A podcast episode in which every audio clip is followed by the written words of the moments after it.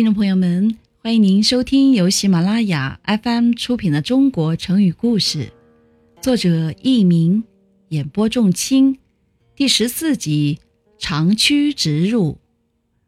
公元两百一十九年，刘备夺取了汉中，随即命令驻扎在荆州一带的关羽攻打曹操部将曹仁占据的襄阳樊城。关羽占据了有利地形。利用汉水猛涨的时机，放水淹了曹仁率领的军队，又将驻守在樊城的曹仁团团围住，随时准备攻城，并生擒曹仁。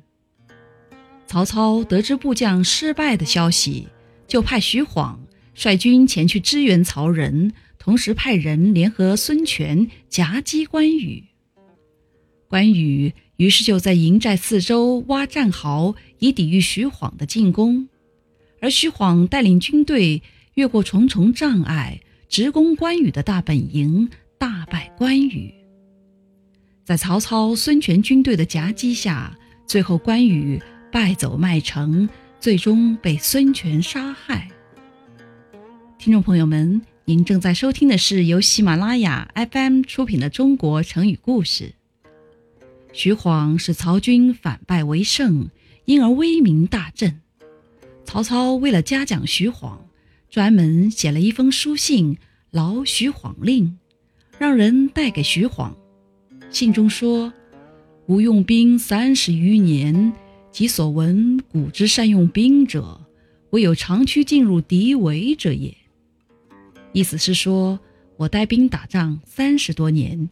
也知道不少善于用兵打仗的著名军师将领，却还没有遇到像你这样远距离不停顿的快速前进，直冲入敌人重围而打胜仗的人。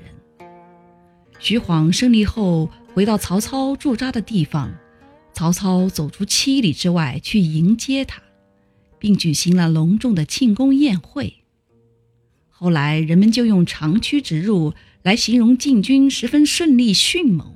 不可阻挡，长驱，不停顿的策马快跑，直入，一直前往。